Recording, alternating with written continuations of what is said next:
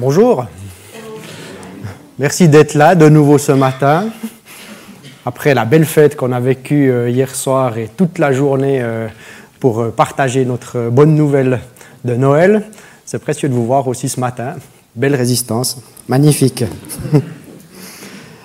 Mon souhait ce matin, c'est qu'à travers cette méditation du prophète, on puisse, dans nos vies, voir cette pleine lumière comme j'ai essayé de l'illustrer avec cette photo qui est derrière moi. Je pense que vous reconnaissez de quel lac il s'agit.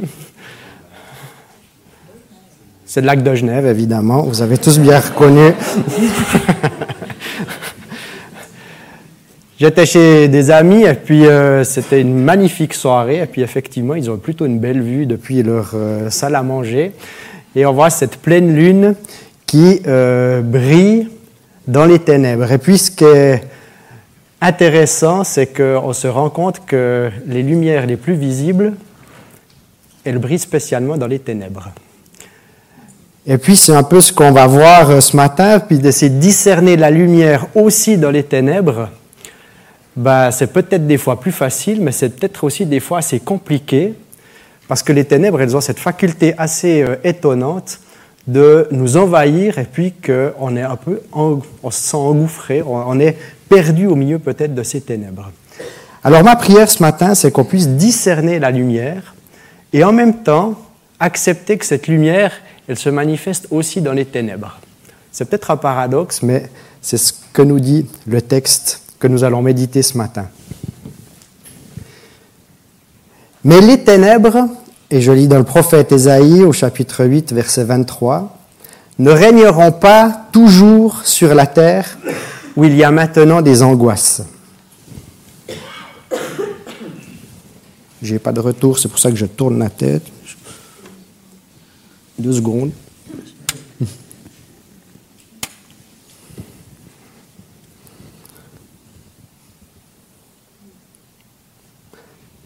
Si le passé a réduit à peu de choses le pays de Zabulon et le pays de Nephtali, l'avenir donnera de la gloire à la route de la mer, à l'autre côté du Jourdain, au territoire des nations. Le peuple qui marche dans les ténèbres a vu une grande lumière. Sur ceux qui habitent le pays de l'ombre de mort, une lumière a brillé. Tu as rendu la nation nombreuse, tu l'as comblée de joie. Ils se réjouissent devant toi. De la joie des moissons, de l'allégresse qui règne au partage du butin.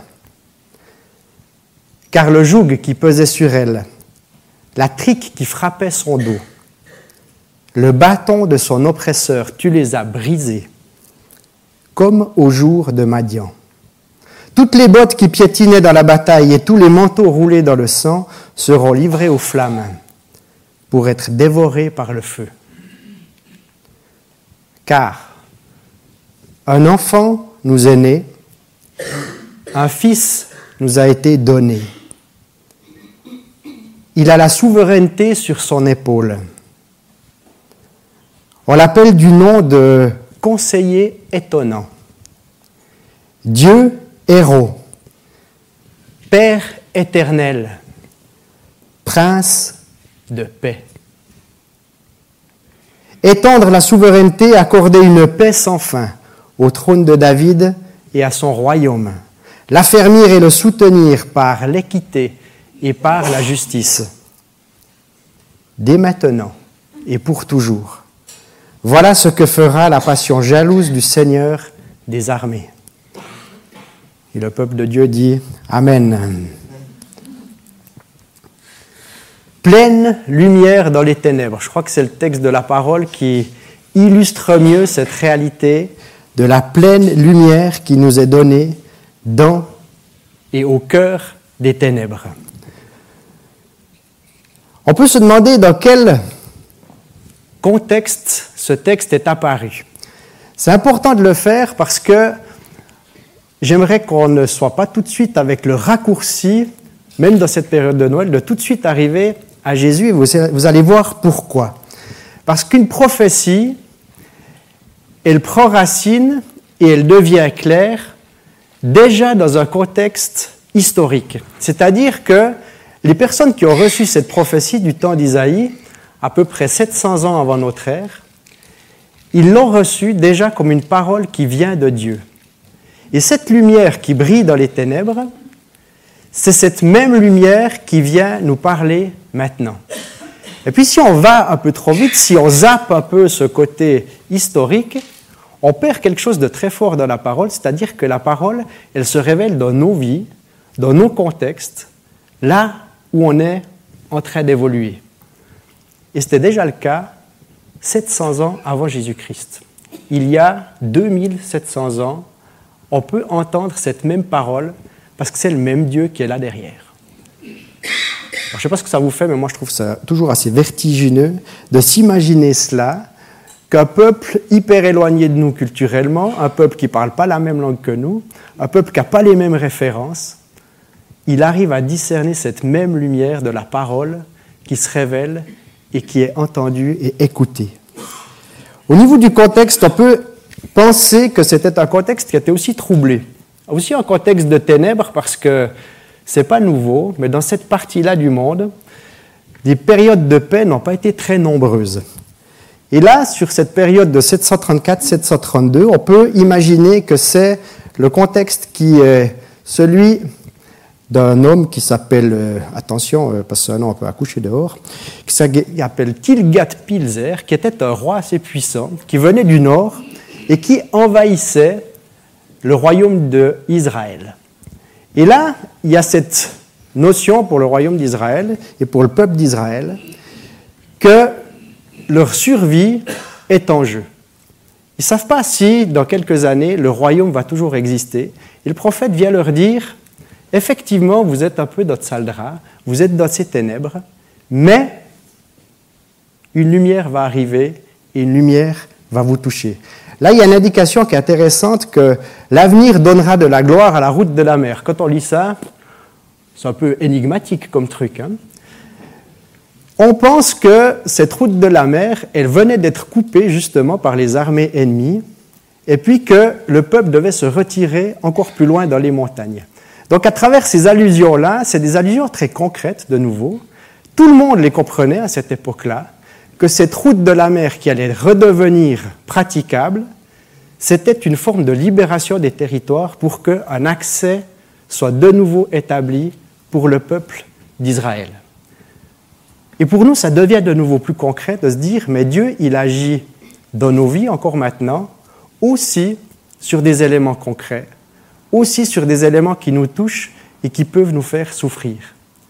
Donc ce qui est un peu énigmatique quand on lit la première fois, puis qu'on se dit, bon, on passe là, même sur des textes qui sont très connus, comme cette route de la mer, pensons toujours que c'est des éléments concrets de nos vies, et puis que nous, on peut aussi essayer de discerner ces grandes lumières qui sont là dans des éléments concrets de nos vies, et particulièrement là où nous sommes envahis par les ténèbres. Cette parole prophétique, elle reste autant valable pour nous aujourd'hui que pour les personnes qui l'écoutaient il y a 2700 ans. Et c'est juste magnifique de le voir. Un peuple a vu cette grande lumière et un autre euh, peuple a pu discerner quelle était cette prophétie, cette irruption tout à coup qui est là. Et c'est le peuple de Galilée il y a 2000 ans. Et je lis maintenant dans l'évangile de Matthieu, deuxième partie de la Bible, le Nouveau Testament. Et voilà ce que nous dit Matthieu au tout début de son évangile. Et vous allez reconnaître certainement quelques allusions au texte qu'on vient de lire. Jésus, lorsqu'il eut appris que Jean avait été livré, il se retira en Galilée. Il quitta Nazareth et va demeurer à Capharnaüm, près de la mer. Et c'est là qu'on a l'allusion directe au texte que nous venons de méditer dans le territoire de Zabulon et de Nephtali, afin que s'accomplisse ce qui avait été dit par l'entremise du prophète Ésaïe. Terre de Zabulon et terre de Nephtali, route de la mer. Au-delà du Jourdain, Galilée des nations, le peuple assis dans les grandes ténèbres a vu une grande lumière sur ceux qui étaient assis dans le pays. Dans l'ombre de la mort, une lumière s'est levée. Et dès lors, Jésus commença à proclamer Changez radicalement, car le règne des cieux s'est approché. C'est magnifique, hein? Ces échos dans la parole et cette réception de la prophétie. Parce que c'est une chose de, d'être prophète, de proclamer une parole qui vient de Dieu, parce qu'on a une conscience particulière de ce que Dieu nous dit. Et c'est aussi une chose, et puis là c'est particulièrement notre responsabilité, de savoir sortir nos antennes comme récepteurs de cette prophétie. Quelle est la parole que Dieu veut m'adresser ce matin? Quel est ce rayon de lumière qu'il veut me dire à moi particulièrement, qu'il veut me révéler à moi particulièrement? Comment est-ce que ce règne a habité mon cœur et que c'est un règne qui n'est pas de ce monde, mais qui est un règne qui vient des cieux Une prophétie qui est à recevoir et un apprentissage à voir la lumière dans nos vies, car elle est là. Elle est là, la lumière. Ce n'est pas un concept, ce n'est pas quelque chose qui est juste là pour des vieux livres qui peuvent être un peu poussiéreux. Et cette lumière, c'est ce que nous fêtons dans cette période de Noël. C'est ce que nous considérons comme étant toujours une réalité. Et cette réalité, on l'appelle Jésus qui vient vers nous et qui vient vers nous tous les jours. Et c'est ce que nous fêtons dans cette période de Noël de manière particulière, à travers différents gestes et à travers notamment ben, cette magnifique journée qu'on a pu vivre hier, où on a essayé, à notre niveau, de porter cette parole de manière très simple, mais dans des contextes de vie réels. C'est-à-dire qu'on est allé, de par les rues de la ville, on a à peu près fait toutes les rues de la ville, en simplement en ayant avec nous des petits paquets de biscuits dans un sac en forme de cœur. Il n'y a rien de plus simple. Hein. et pourtant, chaque fois qu'on allait, on a décidé d'aller plutôt vers les commerçants, les personnes qui étaient euh, peu souvent remerciées. Puis euh, je suis allé avec euh, deux plus jeunes de notre église, quelqu'un de 7 ans, quelqu'un de 13 ans. Et puis on tournait autour pour euh, présenter euh, notre action de Noël. Donc c'est très intéressant, c'est pas chaque fois le pasteur qui présentait les choses, mais j'ai aussi fait parler finalement ces deux jeunes qui étaient avec moi. Et c'était très intéressant quels mots on choisissait pour rentrer en contact, parce que la plupart des personnes, quand ils voyaient ce geste-là, ils avaient un mouvement de défense. Qu'est-ce que vous venez faire dans mon magasin pour m'offrir quelque chose? D'habitude, c'est moi qui vous offre quelque chose en contrepartie d'une finance, généralement. On prenait un contre-pied, et une fois l'étonnement passé, c'était extraordinaire de voir la reconnaissance qui commençait à poindre et une autre manière d'être en relation les uns avec les autres. Et puis moi, j'ai vu ça vraiment comme des rayons de lumière. On le voyait dans les yeux, d'ailleurs, le changement d'attitude des personnes qui disaient, on passait de regard un peu comme ça, un regard d'ouverture. Puis ça se voit dans les yeux, ça se voit sur les, les visages. Et puis je crois que c'est une magnifique illustration de cette lumière qui peut venir. Alors je ne dis pas que c'était tous dans les ténèbres, hein, mais cette lumière qui peut venir et puis qui illumine certains visages. Salomé a aussi donné un témoignage hier en disant que c'était une personne qui lui disait qu'elle avait que eu des mauvaises nouvelles ou des, emmerdes, comme elle a dit, et que ce moment de partage de biscuits a été le rayon de lumière de sa journée. Et je trouve ça magnifique de voir comme la prophétie, c'est des choses qui s'incarnent, c'est un mot un peu compliqué, mais simplement pour dire ça prend vie dans nos vies quotidiennes. Et je nous encourage vraiment à voir, même si on connaît peut-être par cœur cette histoire de Noël, ces éléments de lumière dans nos vies, parce que si on écoute ce qui nous entoure, la capacité à être englouti par les ténèbres, elle est quand même bien présente. Et notre rôle, je crois, et c'est le rôle que Jésus nous transmet, c'est d'incarner cette lumière. Une prophétie à recevoir et un entraînement à voir la lumière. C'est ça l'espérance. Hein? Continuer à voir la lumière. Tu peux me redonner le contrôle parce que je ne l'ai plus.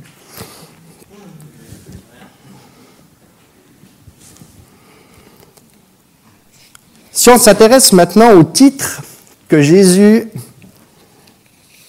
reçoit, c'est tous des titres qui sont étonnants parce que c'est des titres royaux. Et puis, on les a derrière nous, qui sont là. Le premier comme titre, c'est Conseiller étonnant. C'est-à-dire que ce roi qui nous donne la lumière, il continue de nous conseiller dans notre vie de tous les jours. Et j'aime beaucoup l'adjectif qui est accolé. Ce n'est pas un conseiller traditionnel, ce n'est pas un conseiller qui euh, répète toujours la même chose, c'est un conseiller étonnant. Quand je nous dis qu'on est encouragé à voir la lumière, c'est aussi un encouragement à voir ce qui est étonnant dans nos vies. Ce conseiller, il est souvent en train de prendre notre contre-pied. Il est souvent en train d'aller au-delà que ce que nous, on avait pu penser, de ce qu'on avait peut-être bien réfléchi, et ce qui nous donne aussi, nous, après, à réfléchir. Et le terme de conseiller, c'est que les paroles qui peuvent être étonnantes, en fait, c'est des paroles qui sont pleines de sagesse. Un conseiller, dans la figure euh, de l'Ancien Testament, c'était quelqu'un qui donnait des paroles de sagesse. Alors voilà qui il est, ce Jésus qui vient et qui s'est incarné. Le deuxième titre, c'est en hébreu, je l'essaye, c'est El Gibor, parce que c'est très difficile à, traduire, mais c'est le terme qui est employé quand Dieu manifeste sa puissance et sa toute puissance. Et on l'a traduit là, puis j'aime bien ce terme, de Dieu héros. C'est-à-dire que Dieu, il est puissant, mais c'est une puissance qui s'actionne aussi dans la vie quotidienne. C'est une puissance qui s'actionne et qui va libérer la route de la mer pour les Israélites, par exemple. C'est une puissance qui se manifeste par l'envoi, et tu l'as dit dans cette prière, Valérie, d'obéissance que Jésus a accompli en venant sur cette terre. Ce n'est pas un concept, il n'a pas dit une fois je vais vous envoyer euh, un esprit qui va flotter, il a envoyé son Fils et ensuite il a envoyé son Esprit Saint. Mais il est d'abord venu habiter parmi nous, il a partagé notre pain, il a partagé notre table, comme on va le voir? Ce Dieu héros, c'est un Dieu qui agit. On s'intéresse souvent à qui est Dieu, mais on s'intéresse aussi à ce Dieu qui est en action dans nos vies. Ensuite, il est qualifié de Père éternel, c'est-à-dire que son royaume n'a pas de fin, son royaume est présent ici et maintenant, il sera présent aussi dans le futur, et nous y croyons fermement, même si je dois bien vous avouer que j'ai un peu de la peine à imaginer comment il sera ce royaume, et puis qu'est-ce qu'on va y faire. Ça reste un mystère pour moi, je vous l'avoue. Et finalement, et je vais m'intéresser un peu plus à, ce titre-là, Jésus est qualifié comme étant le prince de la paix. Le prince de la paix, c'est comme le mettre en position d'autorité, parce qu'il est toujours roi et prince, Dieu est roi, Jésus est prince, peut-être qu'on peut l'imaginer comme ça. Et c'est cette garantie de la paix pour tout le temps. C'est le point culminant des titres royaux, car la paix, je crois, est une, aspiration commune et universelle. Personne, par exemple, je crois, ne veut la guerre. Et pourtant, qu'est-ce qu'elle est pratiquée? Et là, avec Christ, ce règne messianique a pris corps dans l'histoire et continue de prendre corps dans nos histoires et dans l'histoire avec un grand H. Et si on imagine ce royaume d'Israël, qui était quand même relativement petit, avec la venue de Jésus, c'est un royaume qui embrasse maintenant toutes les nations, qui embrasse toute la population terrestre. Et nous sommes ce matin plus d'un milliard à louer ce même Dieu et à fêter cette même venue. L'extension de ce royaume est aussi absolument fascinante à partir d'une simple prophétie d'un homme en Israël et ce Jésus qui est venu dans notre vie, dans notre terre. Et sur ce prince de paix, c'est intéressant de voir le verset qui précède justement ce verset qui est très connu, qui est aussi un peu un verset mystérieux sur lequel on va s'arrêter quelques instants. Toutes les bottes qui piétinaient dans la bataille et tous les manteaux roulés dans le sang seront livrés aux flammes pour être dévorés par le feu. Qu'est-ce que ça signifie ce verset? Ça signifie que cet enfant qui va venir, ce règne qui va venir, qui est messianique, c'est que Jésus accomplit ce qui est mis dans ce verset 4. Cet enfant qui nous est né, ce fils qui nous a été donné, ce roi qui va venir, et c'est ce royaume-là que nous habitons et nous sommes membres de ce royaume, c'est un royaume où, je le crois, toutes les bottes qui piétinent dans la bataille et tous les manteaux roulés dans le sang seront livrés aux flammes pour être dévorés par le feu. C'est fondamentalement un royaume de paix que Jésus est venu incarner. L'interprétation qui est la mienne, je vous en fais part, je ne veux pas forcément faire une doctrine générale et politique, mais il me semble clair qu'en tant que chrétien et sujet de ce roi qui est Jésus, on ne peut pas tenir en tant que chrétien le même discours que des responsables politiques ou militaires. Nous devons, en tant que chrétiens, favoriser les initiatives pour la paix, favoriser les appels à la retenue. Nous sommes les fils et les filles de ce roi qui veut que toutes les bottes qui piétinaient dans la bataille et tous les manteaux roulés dans le sang soient livrés aux flammes. Et c'est tout. Et là, on a un message qui est extraordinairement fort, parce que de nouveau, si on regarde toute la vie de notre roi, il l'a aussi incarné. On chante souvent qu'il allait jusqu'à la croix. C'est la manière numéro une de se dire que toutes ces bottes qui piétinaient dans la bataille et tous les manteaux roulés dans le sang seront livrés aux flammes. Il n'a pas choisi la voie de l'affrontement, il a choisi la voie du sacrifice. Et ça, indépendamment de nos positions, on ne pourra jamais le changer. Et c'est ce roi-là qui règne sur nos vies, et c'est cette attitude-là que nous sommes appelés à proclamer et à vivre en tant que chrétiens. Cette attitude, elle peut être actuellement, et de manière assez forte, prophétique. Elle ne peut pas se manifester de manière extraordinaire, mais dans des gestes simples où on continue finalement de croire à ce roi-là, ce roi-là qui garantit le shalom pour toute la terre. Et je crois que si nous, en tant que chrétiens, sur ce point-là, on baisse les bras, ce moment de paix, il aura encore plus de peine d'arriver. Ce kairos que l'on entend, ce, que l'on attend, ce kairos, ce moment clé où la paix fait irruption, où cette route de la mer s'ouvre, c'est nous qui sommes appelés en tant que croyantes et croyants à le porter et à continuer d'y croire. Et c'est souvent, si on prend des exemples très concrets, par exemple ce qui s'est passé en Afrique du Sud, moi c'est un exemple qui m'impressionne toujours beaucoup avec des personnalités comme euh, Mandela ou bien Desmond Tutu, c'est de voir à quel point ces personnes, pendant très longtemps, ont veillé dans la prière en pensant que ce régime, il aurait à un moment donné une fin. Quand ils ont commencé à prier, il n'y avait aucune chance, aucun signe de lumière que ce régime pouvait avoir une fin que ce régime qui séparait les personnes pouvait avoir une fin. Et pourtant, même en prison, ils ont continué à croire, ils ont continué à prier, ils ont continué à voir au-delà de la réalité présente. Et je crois que c'est cette attitude prophétique sur laquelle on doit s'entraîner, sur laquelle on doit continuer d'y croire, que ce soit au niveau général et surtout encore dans nos vies, quand on voit peut-être pas d'horizon, quand on pense que tout est bouché, continuer d'y croire parce qu'il y a une ouverture qui sera possible. C'est ça que nous dit la foi chrétienne.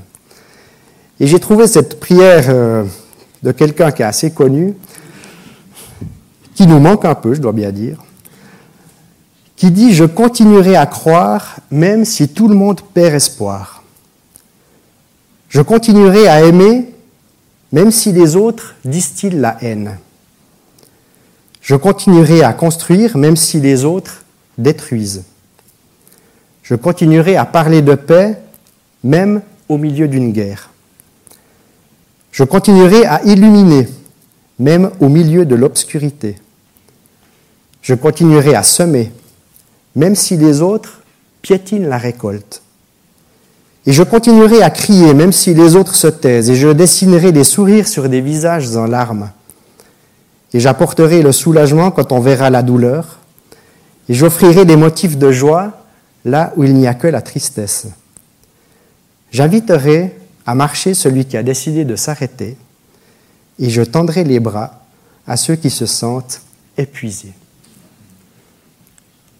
Et je crois que c'est notre, en tout cas c'est mon cri du cœur ce matin, c'est la prière que j'aimerais nous partager, et c'est dans cet esprit-là que je nous invite à prendre le repas du Seigneur avec peut-être cette question, cette prière en tête. Quelle est la lumière que je reçois ce matin? Et peut-être dans un deuxième temps, est-ce que j'ai envie de le dire aux autres, ce rayon de lumière, à travers une prière, à travers un témoignage, à travers un chant? Je vous invite à la prière. Notre Dieu, notre Père, merci parce que tu es venu